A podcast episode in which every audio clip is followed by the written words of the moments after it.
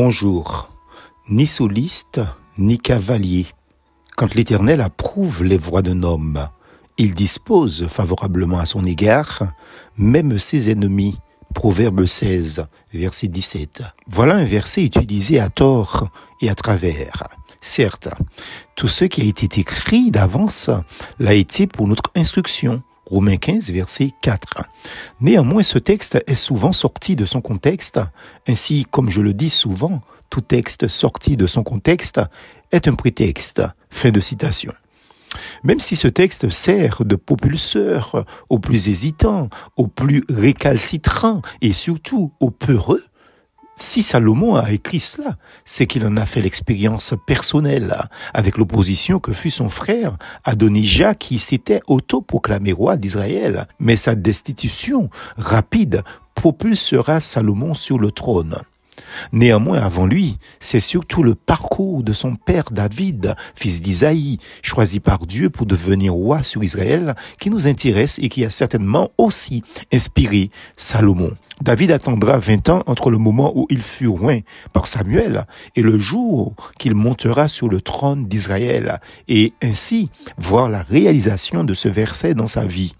Même si ailleurs, il est précisément dit concernant David, chaque jour, de nouveaux renforts se joignaient à David jusqu'à former une grande armée. Chronique 12, verset 23. Ceci était bien vrai, mais dans le temps choisi par Dieu. Oui, ceux qui poursuivaient David soldats engagés dans l'armée dirigée par Saül, tous finirent par rejoindre David, mais sans manipulation psychologique de sa part, ni de procédés malhonnêtes de la part de David.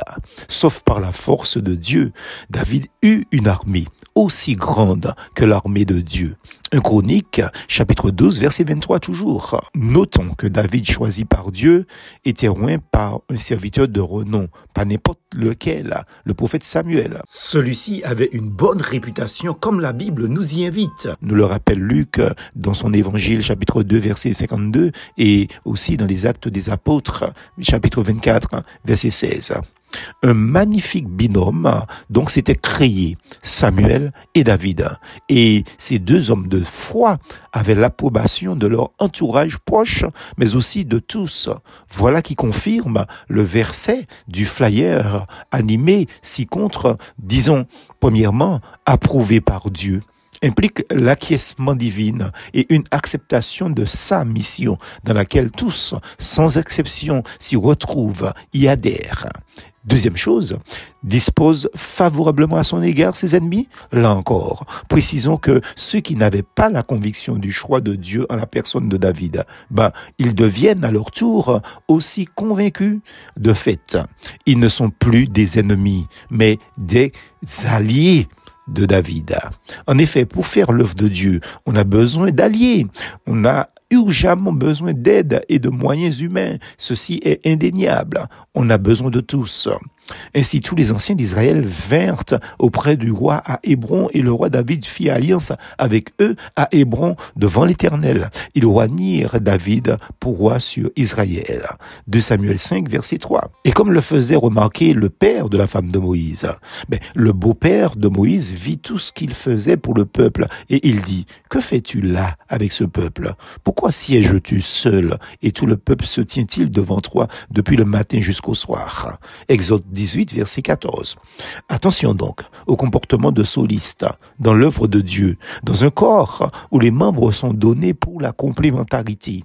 C'est là que l'expression les uns des autres 1 Jean 3, verset 11, prend tout son sens, car l'édification du corps de Christ, Éphésiens 4, verset 12, l'emporte sur les intérêts personnels. Philippiens chapitre 2, verset 4 et 21.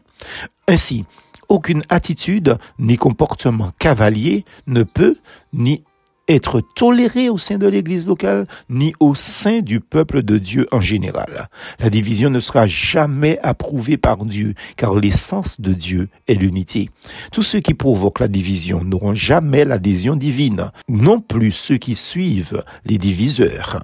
Dieu est un et son corps ne peut se fractionner en miettes pour le plaisir de l'ennemi qui emploie toute son énergie à déchirer le corps du Christ. Plus force en Jésus.